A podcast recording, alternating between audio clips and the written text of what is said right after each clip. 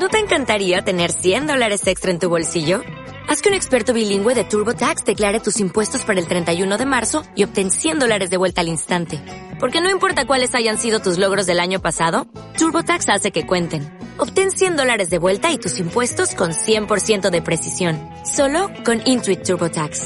Debes declarar para el 31 de marzo. Crédito solo aplicable al costo de la presentación federal con TurboTax Full Service. Oferta sujeta a cambios o cancelación en cualquier momento.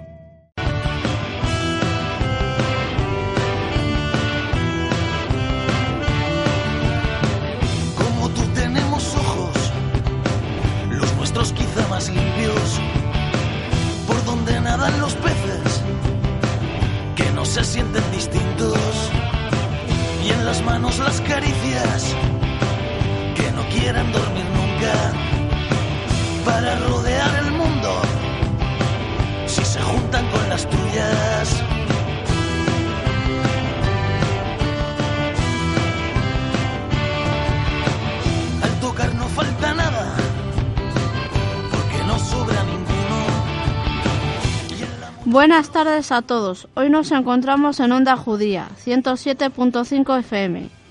Paulino, Benito, Pablo, Arturo, Juan, Santiago y Jenny.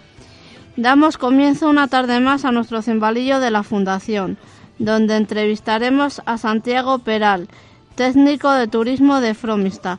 Buenas tardes, Santiago. Buenas tardes, muchas gracias por Y gracias por estar aquí. Muchas gracias a vosotros. Dinos una canción para una canción para comenzar el programa. Mm, Bueno, pues es difícil seleccionar solo una, pero bueno, me gusta mucho Para la Libertad de Joan Manuel Serrat.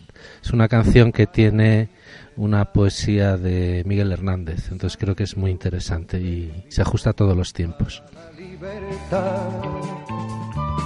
Mis ojos y mis manos, como un árbol carnal, generoso y cautivo, doy a los cirujanos.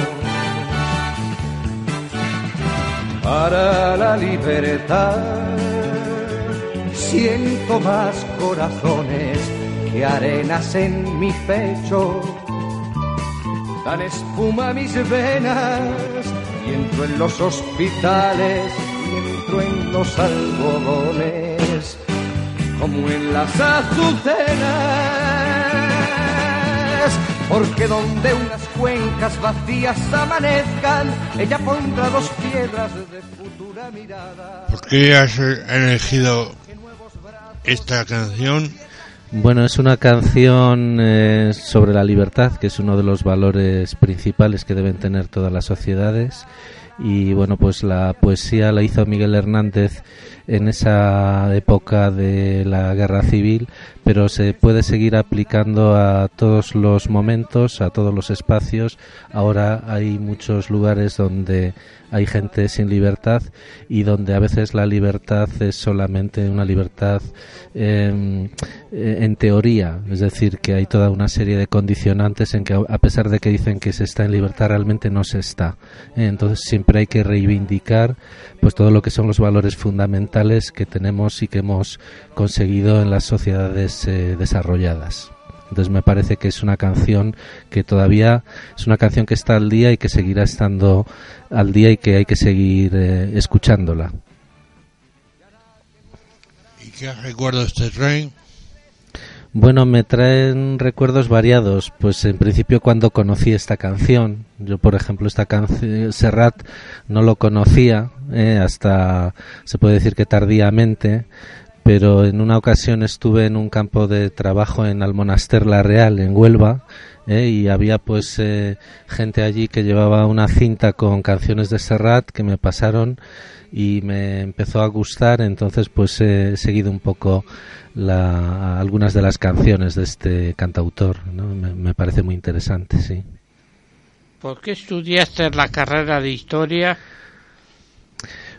Pues eh, yo creo que cuando somos jóvenes casi no sabemos muy bien por qué.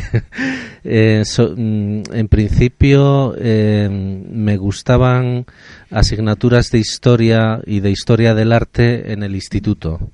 Entonces eran asignaturas que, que yo creo que necesitaba un poco profundizar en ellas y por eso pues elegí pues eh, en principio se elige se elegía antes la carrera de geografía e historia y luego ya se iba eligiendo la especialidad que más te gustaba. Entonces en principio elegí geografía e historia eh, que era una carrera que entraba dentro de las humanidades y se puede decir que pues la, la historia te permite un poco relativizar, ¿eh? Eh, saber en qué sociedad estás conociendo las sociedades del pasado. ¿eh? Nosotros estamos en una sociedad que no tenemos que pensar que es ni la mejor ni la peor, es una sociedad que ha llegado gracias a las aportaciones de otras muchas sociedades que vienen antes que nosotros y nosotros tenemos que dejar otras sociedades con otras aportaciones. Entonces el conocimiento de de, nosotros mismos eh, permite que tengamos una identificación de a qué eh, pueblo pertenecemos. Eh. Es fundamental el carácter identitario que da el estudio de las sociedades del pasado. Entonces por eso me interesaba bastante. Y al final elegí historia medieval. Pero bueno, me, gustan todas las especialidades de historia. ¿Cómo como técnico de turismo? Pues acabé como técnico de turismo.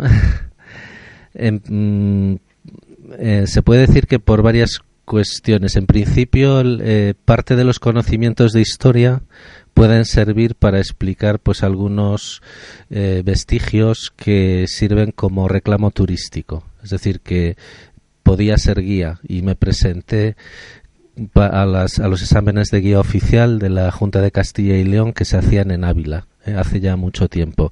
Y eh, como, como acabe siendo técnico de turismo del ayuntamiento, algunas veces, ¿eh? algunas veces estoy, otras veces no, pues por una entrevista cuando era eh, en, el, en, el, ayuntamiento de Fromista era alcaldesa Carmen Rojo, estaba de concejal Juan Rico, estaba también de concejal Ramón Renedo, me hicieron una entrevista y me eligieron entre unos cuantos y gracias a eso pues estuve unos años trabajando como técnico de turismo.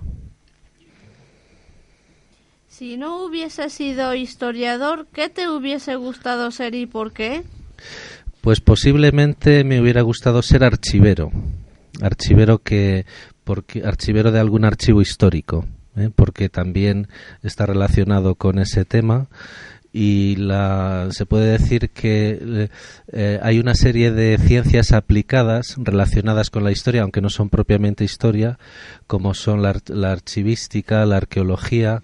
Hay distintas eh, disciplinas que son necesarias también para el conocimiento histórico. Y, y la archivística pues eh, exige también pues conocimientos de paleografía y toda una serie de técnicas que eh, mm, parcialmente mm, desarrollé cuando tuve alguna beca pues para inventariar algún archivo como el de Paredes de Nava o, el archivo de Ferreira de Baladouro en, en Galicia. Entonces pues eh, conocía un poco ese mundo también ¿Cuál ha sido el archivo que más te ha gustado conocer? Pues posiblemente el de Simancas. ¿Por qué te ha gustado más el de Simancas? Pues el archivo de Simancas es algo así como el, archivo donde se reunían todos los documentos relacionados con el Consejo Real desde época eh, muy antigua, desde el siglo XV hasta época moderna, se puede decir que siempre que había pues algún conflicto de cierta envergadura, pues eh, que sucedían en estos pueblos, en Fromista, en Támara, en, en Requena, en distintos sitios, pues se resolvían por el Consejo Real y entonces han quedado eh, muchos documentos relacionados con la economía en, relacionados con también con esos conflictos y entonces ahí se pueden encontrar muchas informaciones que reconstruyen un poco cómo eran esas sociedades del pasado. ¿Qué es lo que más le gusta de la historia de Fromista? De Fromista? Bueno, pues me gustan muchas eh, cosas, me gustan muchísimas cosas. El, tema del origen de Fromista es muy interesante. ¿eh? Fromista, en principio, el nombre de Fromista procede de, una persona. ¿eh? Aunque se ha creído erróneamente que procedía de un yacimiento romano, pues no, eh, procede de lo que es el inicio de la repoblación en esta zona a finales del siglo IX o principios del siglo X. Entonces se sabe que aquí eh, llegan una serie de colonizadores que crean sus propios barrios con sus propias iglesias y luego llega un fromista, una persona que se llama fromista, que reorganiza un poco lo que es ese poblamiento y que se puede decir que les va a dar protección a esos eh, colonizadores que han originado los distintos barrios. Me interesa mm, mucho, por ejemplo, el que hayan desaparecido algunos de esos barrios y, que casi no se tiene constancia, por ejemplo, el barrio de San Pelayo, el barrio de la Magdalena, el barrio de San Juan. Es decir, que eh, Fromista era una población mucho más grande de la de la población actual e incluso había comunidades minoritarias que también es muy interesante como las de los judíos. ¿eh? Los judíos eh, eran un gran colectivo junto a la iglesia de Santa María del Castillo. Siempre se se ha dicho de una manera errónea que estaban cerca de la ermita de la Cruz, pero eso no es cierto. O sea, estaban, se sabe que cerca del monasterio de la Misericordia, donde están las escuelas viejas, donde está vuestro centro eh, ocupacional, eh, ahí estaba el monasterio de la Misericordia y a continuación estaba la judería donde había aproximadamente unas 800 personas. Es decir, que era posiblemente la judería de más importancia en este entorno de en Palencia. Se puede decir que era, era un sitio interesante donde había incluso algunos judíos que eh, fueron arrendadores de rentas reales para toda España. ¿eh? Mose de Fromista, por ejemplo. ¿eh? había Abraham Tobí, había una serie de personas que eh, judías pues llevaban a cabo unas labores de arrendamiento de rentas y de préstamos eh, para tanto para Fromista como para la zona del entorno. ¿Cuál, cuál sería el documento sonado que te gustaría encontrar y por qué? Bueno, pues no hay ningún documento, mm, no sé cómo decir, especial.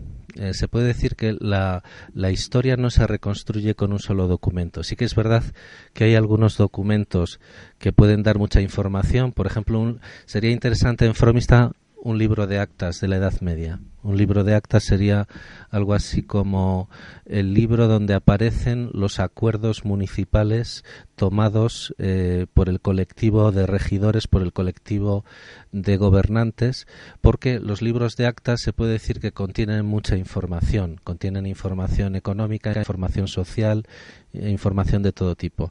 Pero eh, un documento por sí mismo no permite reconstruir la historia. Hay que utilizar distintos documentos y tampoco los documentos por sí mismos eh, son historia. Es decir, los documentos eh, dan información, hay que seleccionar la información de esos documentos y una vez que se selecciona esa información hay que dar una interpretación a esa información de manera que se pueda ya elaborar como historia.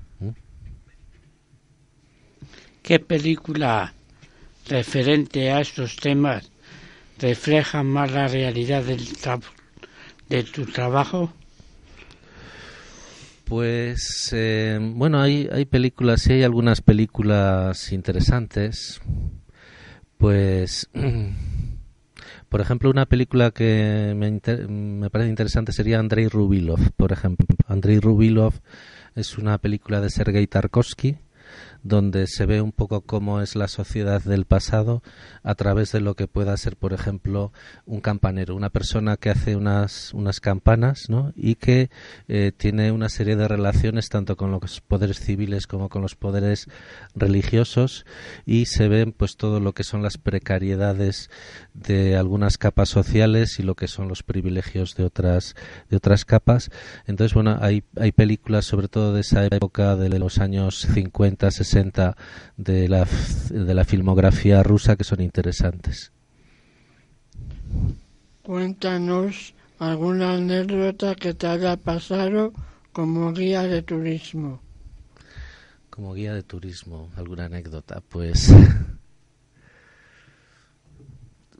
Pues no sé, ahora, ahora no se me ocurre.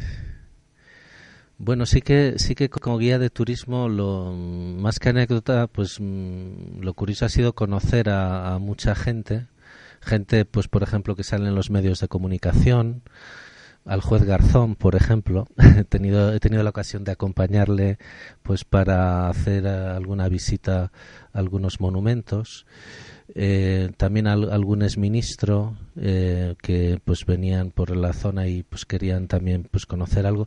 Entonces bueno em, em, se puede decir que sí que em, por esta zona parece mentira pero viene muchísima gente que salen los medios de comunicación, tanto políticos como eh, actores, eh, periodistas. Entonces, al final, pues eh, desde la oficina de turismo, pues acabas conociendo a estas personas. Y eso es enriquecedor en algunas ocasiones, en otras no tanto. Ya que se acercan las fiestas de San Telmo, ¿nos podrías contar la historia del Olé? Bueno, sí, es, muy interesante la historia del Ole. Vamos a ver, en, principio es una eh, procesión cívica, pero que eh, tiene su inicio en una procesión religiosa. Eh, el inicio del, del Ole se debe a, a la venida de reliquias de San Telmo en 1743. Es decir, que está perfectamente documentado eh, cómo se produce la canonización de San Telmo en 1741 eh, por Benedicto XIV. Se envía una comunicación de esa canonización a los canónigos de Tui, que era donde estaba enterrado San Telmo, y desde entonces se puede oficiar, eh, se puede decir que se pueden hacer actos religiosos de una manera oficial en las iglesias. Y entonces, ¿qué sucedió? Que era canon, eh, San Telmo fue también canónigo de Palencia. Entonces se interesaron inmediatamente en Palencia por esta canonización y se comunicó por parte del obispo de Palencia esa canonización a los dominicos de Palencia y los dominicos de Palencia comunicaron esa canonización a los a la villa y cabildo de Fromista.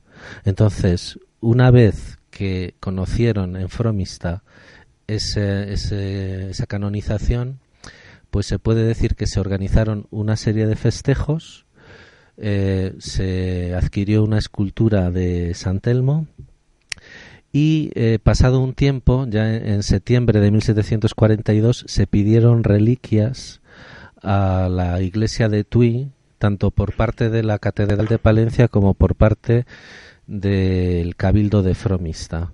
Entonces, esas reliquias eh, llegaron eh, gracias a, a un canónigo que precisamente era de Tui, pero que estaba en Palencia, que se llamaba Manuel Clemente. Manuel Clemente fue a Tui, trajo las, las reliquias y las reliquias vinieron, las, las de Palencia, bueno, pues pasaron por la calle Mayor después de, de haber sido previamente avisados, ¿no? Y las reliquias de Fromista vinieron por Piña, desde Piña llegaron a Fromista, pasado el río Ucieza, por la puerta de la muralla que había entonces, por la puerta de Grajal, y en la puerta de Grajal eh, una procesión, una procesión que esperaba esas reliquias, hicieron un recorrido por esa calle hasta la iglesia de San Pedro para depositar las reliquias. Entonces, en esa procesión donde ya, donde ya hubo manifestaciones de alegría por la llegada de las reliquias, está el origen del ole. ¿Y qué misterio es el de las cachavas? Que va todo el mundo bailando con cachavas. Pues es una forma de celebración y de alegría, y que no solamente era típica del ole, había otras festividades en que había lo que llamaban las varas alzadas. ¿eh?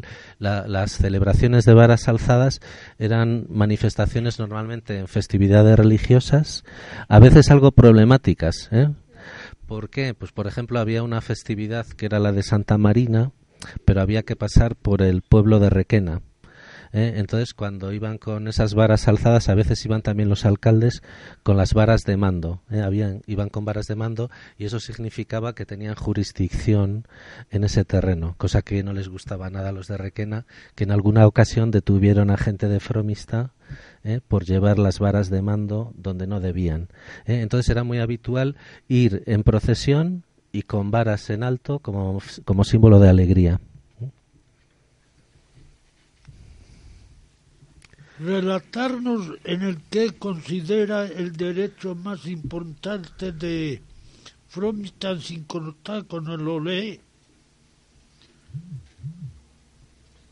El hecho más importante de Fromista sin contar el ole.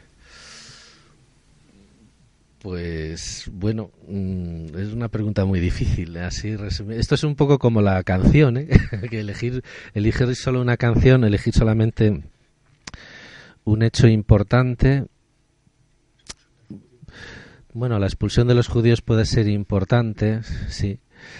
Mm, hay pues sí hay, distintos acontecimientos eh, posiblemente yo yo creo que es, es más interesante a, a nivel histórico eh, lo que fue el, la labor eh, de María Manrique durante su estancia como señora de Fromista. Es decir, María Manrique soluciona, gracias a su saber y a su talante, eh, todo lo que eran los problemas que habían surgido en Fromista desde el siglo XI hasta el siglo XV. Es decir, en, Fromista había dos jurisdicciones, un, abadengo y un pueblo, que, que un, barrio que dependía de San Martín de Fromista y el resto de los barrios dependían del señor de Fromista. Entonces había siempre conflictos, había mucha mucha batalla por unificar jurisdicciones, hubo muchos eh, incluso conflictos mm, sangrientos hubo encarcelamientos de distintas personas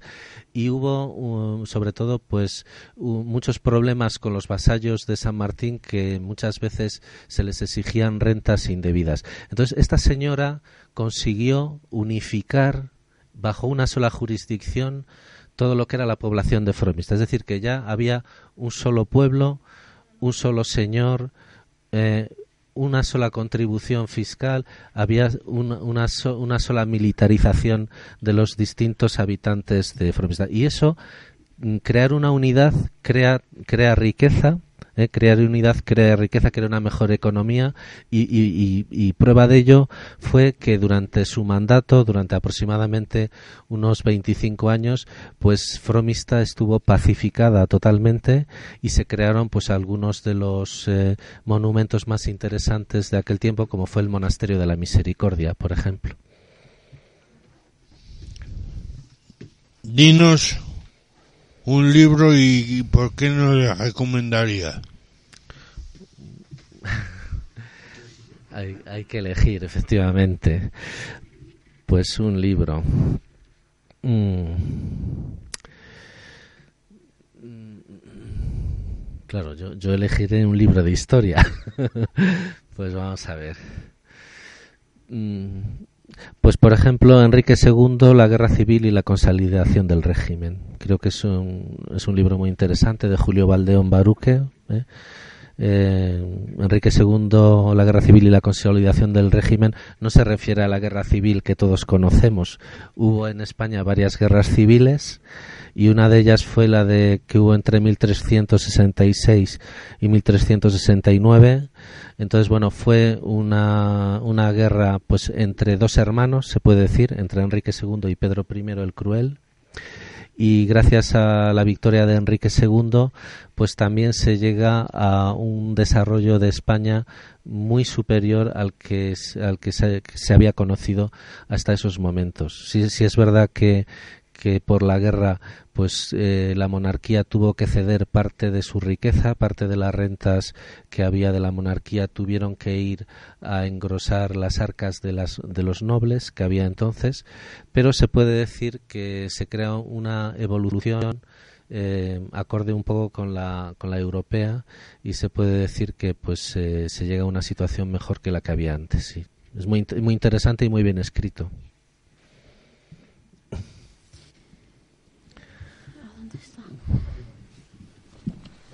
Ah, vale. Ah, vale. Eh, gracias por haber estado hoy con nosotros, Santiago. Te agradecemos tu presencia. Hoy queremos felicitar a nuestros compañeros que han cumplido años estas dos semanas, Ángel y Benito. Les dedicamos una canción, Un lobo en París, que la, la, la, Ángel.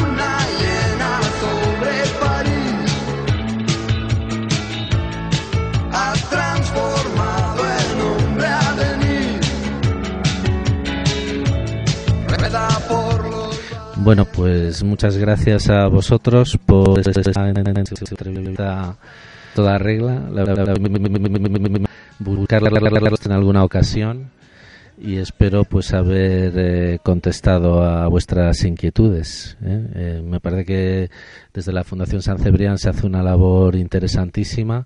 Esta es una actividad también muy buena y espero que dure mucho tiempo. Muchas gracias a vosotros.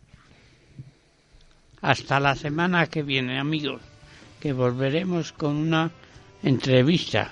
Esperamos haberles hecho pasar un rato agradable en nuestra compañía. Hasta la semana que viene, amigos, en Onda Judía en el 107.5 de la FM. También puedes seguirnos en www.ondajudía.com.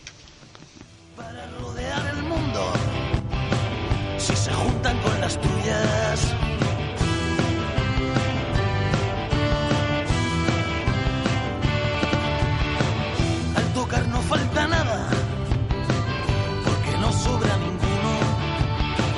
Y en la mochila los sueños suman más de 21. Miguel toca los platillos, al revés como los buenos y el piñas nos trae sonrisas derriten los inviernos. No somos distintos ni laberintos para perderse, buscando razones en los corazones para quererse. No somos distintos cuando amanecemos, el sol aparece. Por donde pisamos se hacen caminos, la hierba crece.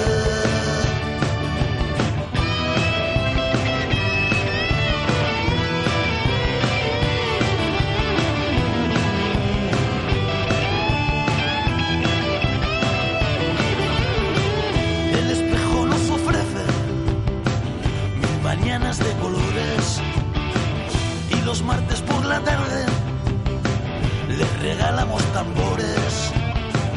El lamento y el silencio los tenemos escondidos para que el drogas nos diga que metemos mucho ruido.